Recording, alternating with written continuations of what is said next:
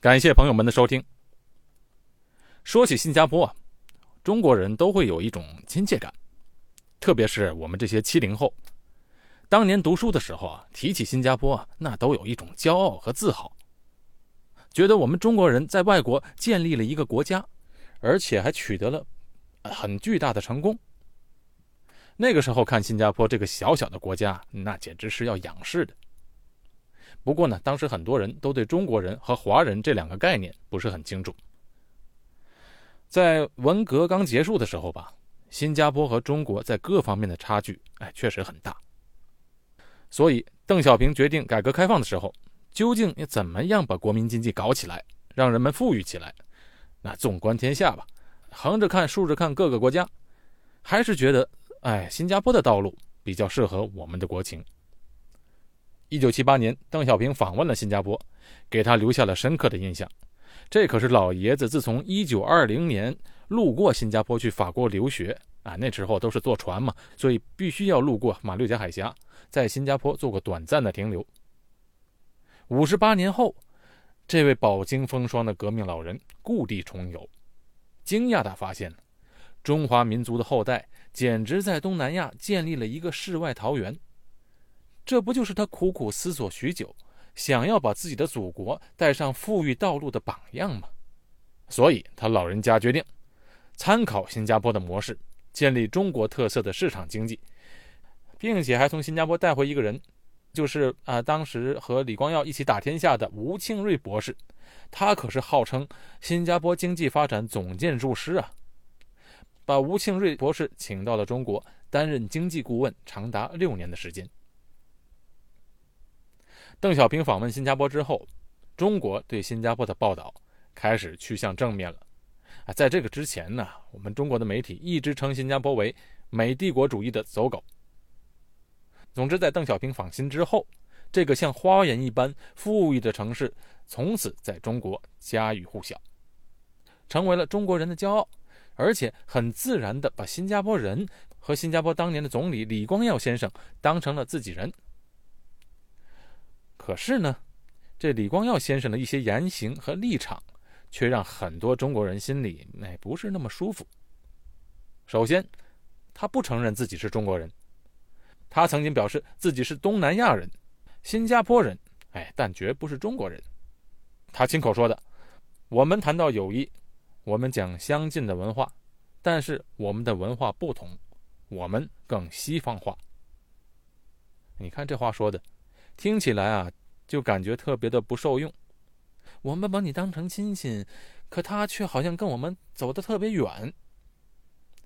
他曾经多次强调，新加坡人不是华侨，而是华人，是新加坡人。哎，你看新加坡，他就是这样。一方面呢，他想方设法跟你搞好友谊；可另外一方面，他也尽量的不受你的影响。哎，这是为什么呢？今天我就和朋友们聊聊这个话题。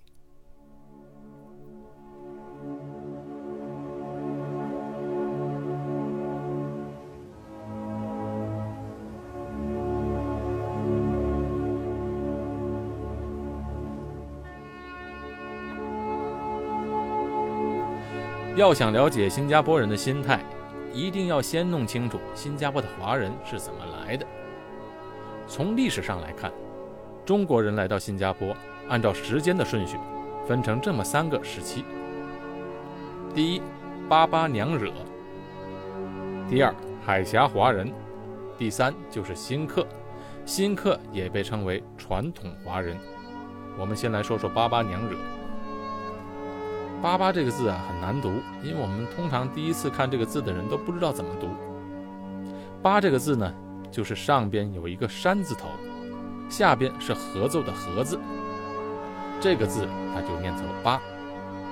新加坡附近有个印度尼西亚的岛，是一个新加坡人常去度假的地方，坐船半个小时就到了，那里叫巴旦岛，啊，它就是这个巴字。如果你不知道巴旦岛，那你肯定知道巴厘岛。啊，印度尼西亚的巴厘岛是比较出名的，不过距离新加坡巴厘岛就远一些。可不管是巴厘岛还是巴旦岛，我们现在去看地图或者旅行册子上写的都是尾巴的“巴”那个“巴”字。其实它正确的写法就应该是上边一个山，底下一个河字，这个巴。中国人移民到了新加坡、马来西亚一带，史料证明啊，从南北朝时期就开始了。那个时候啊，都是一些小帆船，顺着东南季风就飘下来了。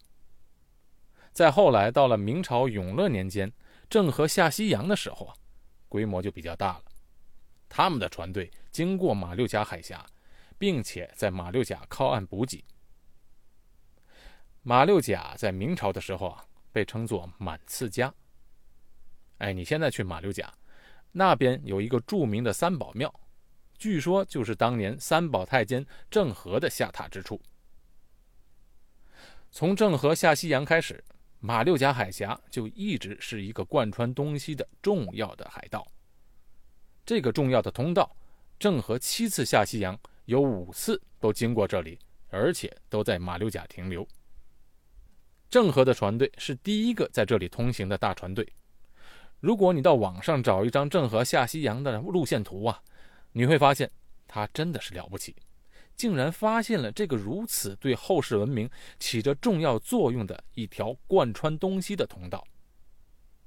正因为他发现了这条重要的海峡，所以他才能一直航行到西兰、印度，最远到达了波斯湾、非洲和红海。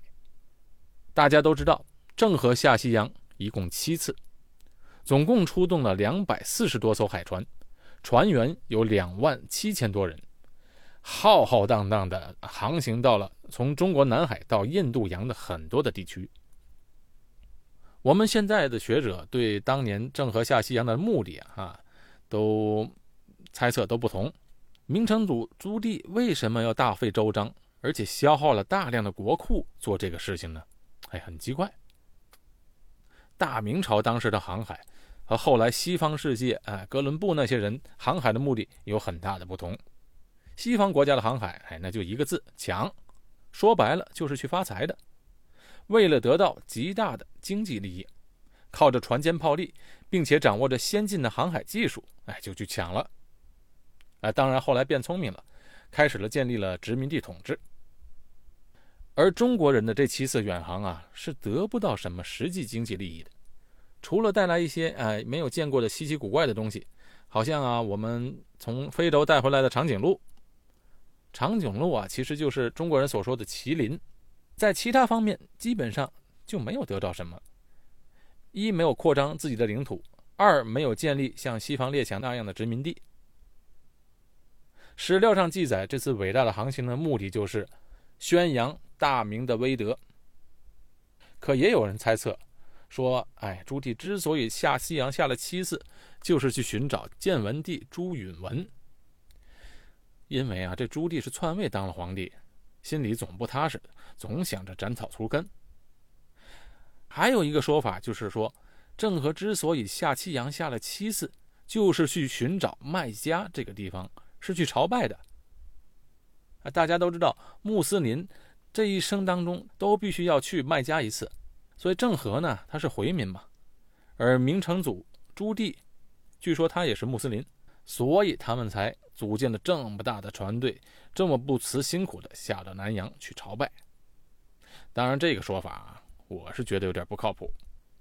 反正不管怎么说吧，郑和下西洋，客观上是促进了民间的海上贸易发展，也帮助和扶持了马六甲的苏丹。打败了他的对手，建立了马六甲王朝。哎，从此马六甲就逐步成了繁荣的商贸中心。那个时候啊，那还没有新加坡呢。郑和的两万七千人的队伍当中啊，有一些人就从此留在了马六甲地区，娶了当地的人，从此安居乐业。因为这七次航行促进了贸易的往来，有一些中国福建和广东沿海一带的人。也经常到马六甲地区来。再后来啊，明朝颁布了禁海令，实行片甲不得入海的政策，从此明朝闭关锁国，断绝了和外面世界的一切往来。沿海地区的一些渔民活不下去了，有的也就漂流到了马六甲地区。可是那个时候啊，出海都是相当危险的，很多人都是有去无回，所以女人要出海十分不方便。当时出海的人，大多数都是穷苦的渔民，有少部分有冒险精神的商人。这些人到了马六甲，很多人就娶了当地的马来女子当老婆。不管是郑和下西洋留下来的士兵，和后来来的渔民和商人，他们就娶了当地的马来女子成家之后，就在这里扎根下来了。而这些华人和马来人生下来的后代，就形成了一个特殊的群体。男性呢，就称为巴巴；女子就称为娘惹。哎，我们电视台啊，前些年拍的那部电视连续剧《小娘惹》就非常的好看，有空朋友们可以去网上找一找，去欣赏一下。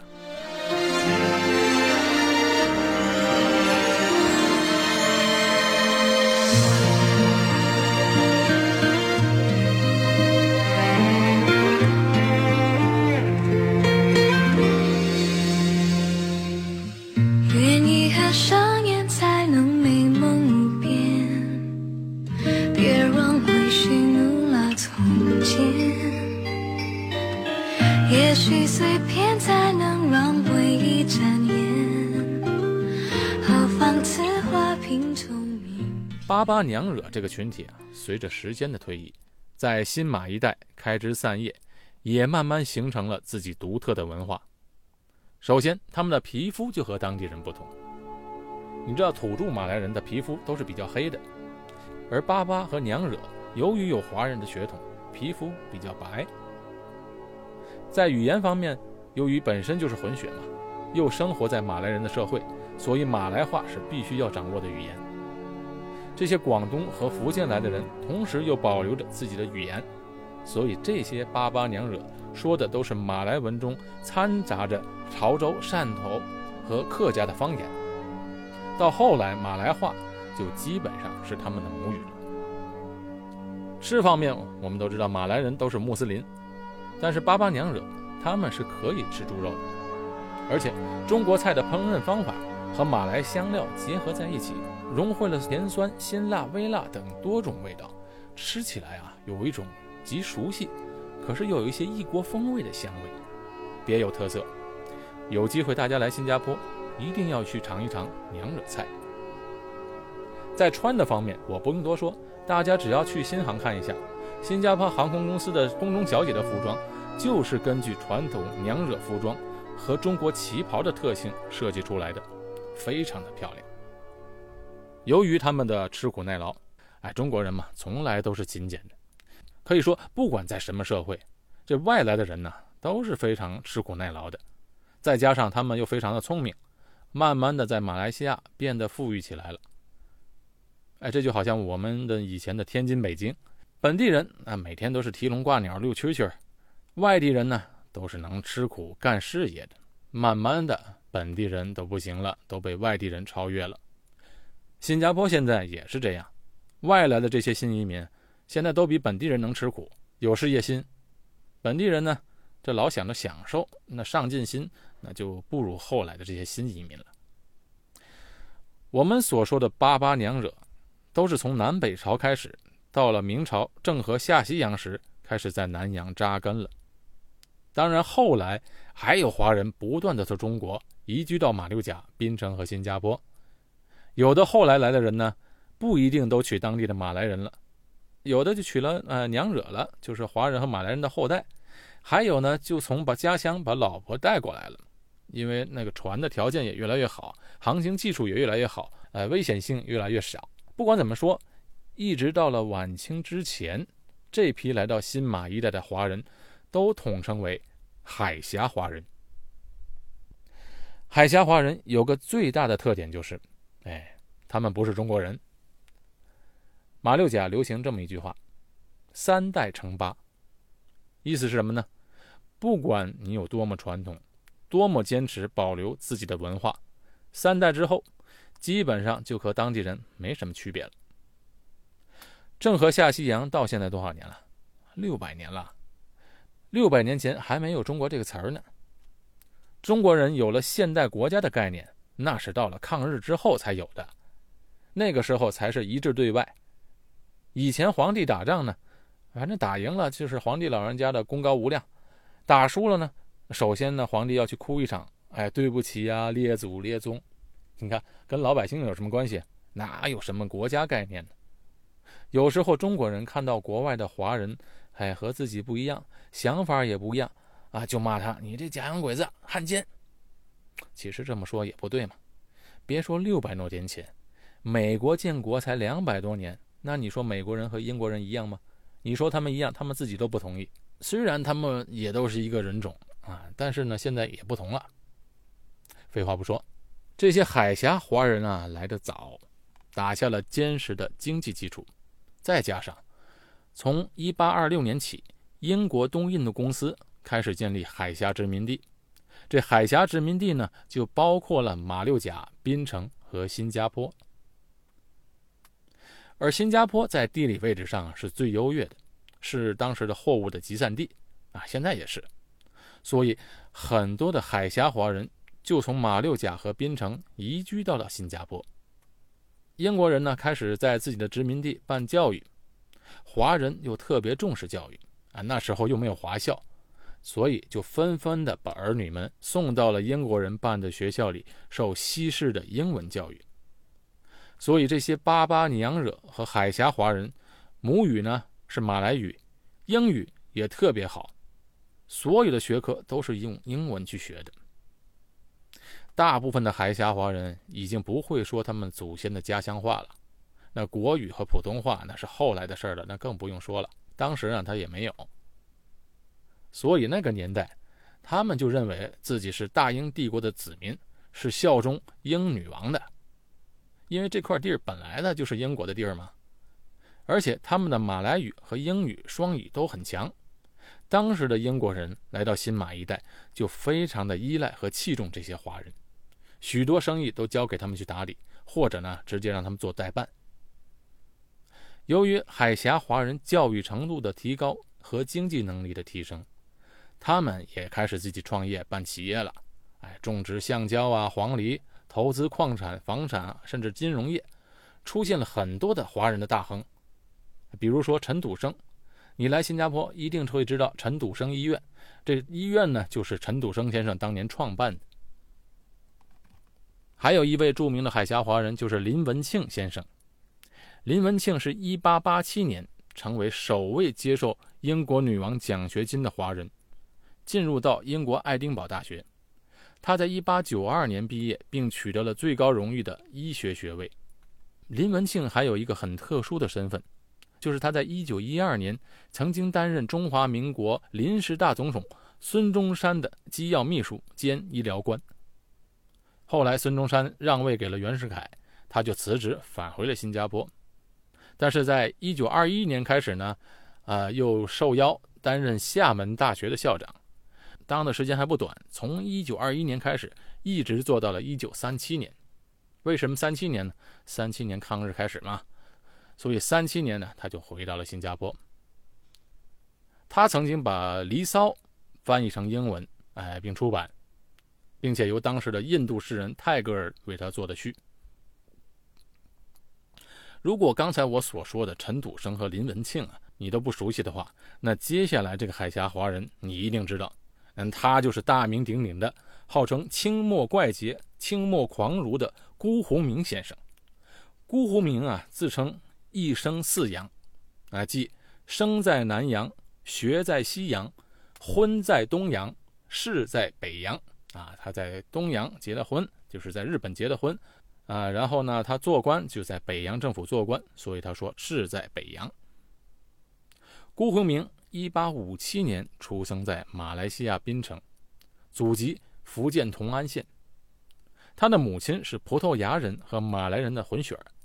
所以啊，辜鸿铭有着华人、葡萄牙人和马来人的血统。辜鸿铭这个人最奇葩的就是。他从小生在英国殖民地，后来被送到了德国和英国，受到非常正统的西式教育，精通英文以及科学和地理。但是后来到了北京后呢，却成了非常顽固的保皇派。更加不理解的是啊，他呢非常的赞同清代文化。你看看他赞同什么啊？赞同清代文化的缠足、长袍、马褂、梳辫子、纳妾。主张一夫多妻制。辜鸿铭还有一个特别的嗜好，就是他特别喜欢缠足，特别喜欢那个小脚。辜鸿铭的英文功底啊，非常的深厚。据说他在英国的街头曾经故意倒拿着报纸，有英国人看见，大笑的说：“哎，你看这个中国人多可笑，报纸都拿倒了，还假装懂英文。”哎，辜鸿铭就回嘴说：“你们的英文啊太简单，拿正着读显不出本事。”然后呢，就熟练的倒读报纸，一口地道的伦敦腔，把英国人都弄傻了。以上说的这几个人呢，除了辜鸿铭后来在北京生活外，其他的人大部分都是受英文教育的这些海峡华人，都得到了英国政府的特殊照顾，政治地位也不断的提升。有很多人都在殖民地政府当官，也有人啊后来当了议员。这些人所享有的在政治、经济和教育方面的权利，那可以说在新马社会中是最优越的特殊阶层。是后来来的华人呢，也就是后来来的新客们呢，不能望其项背的。我就看到一些资料，这些海峡华人当年呢都在这边干什么呢？啊，他们有的就成立了一些社团，像呢辩论会，当然都是英文辩论了。还有海峡华人体育会、海峡哲学研究会、海峡华人业余音乐协会、华人骑马会。可以说，这生活方式也基本都西化。还有一位著名的海峡华人，那就是李光耀先生了。不过，他们家族来到新马一带的时间就稍微晚了一点。李光耀祖籍是广州梅州大埔县，曾祖父李慕文。于1862年，独自一人从广东大埔移居到新加坡。李光耀祖辈均为客家人，他的祖父呢李云龙对他就施以英语教育的举措，所以啊，使得他自幼受到了英国文化的强烈影响。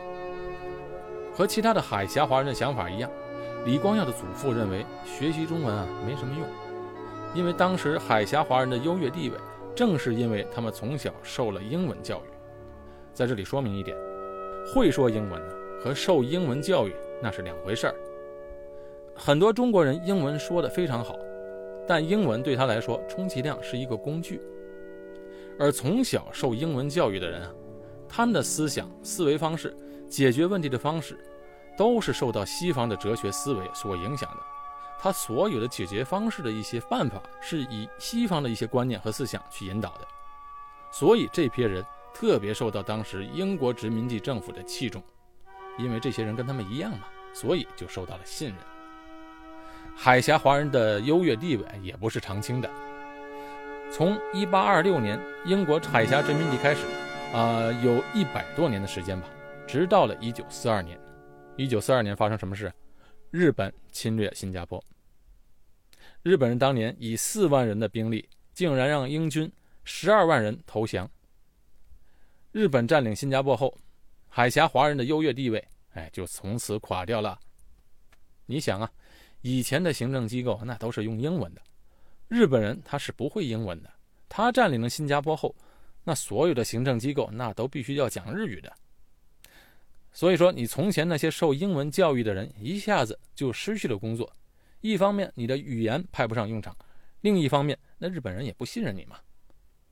所以这时候，能讲一些日文的人反而能谋得一份差事。你就算不会说日语，你华语好的话，那你说日本字，那也能大概猜出来是什么字来，什么意思来。巴巴娘惹以及海峡华人是南洋地区重要的华人组成部分。还有一部分华人，他们和海峡华人不同，他们大多数人呢不会讲英文，就算是会说英文，也只是把英文当做一种工作语言，因为他们从小都是受中文教育的，所以在思维方式、还是生活习惯，以及对中国的看法都完全的不同。可以说，他们是用不同的眼光去看这个世界的。这些人就是被称为新客的传统华人。他们来的晚，但是他们作为一股新的势力来到了南洋新加坡，从此改变了新加坡的生态环境，使得新加坡后来发生了巨大的变化。好，今天呢我就先说到这里，我们下期呢接着说海峡华人和新客的故事。好，我是高俊伟，在新加坡，我们下期见。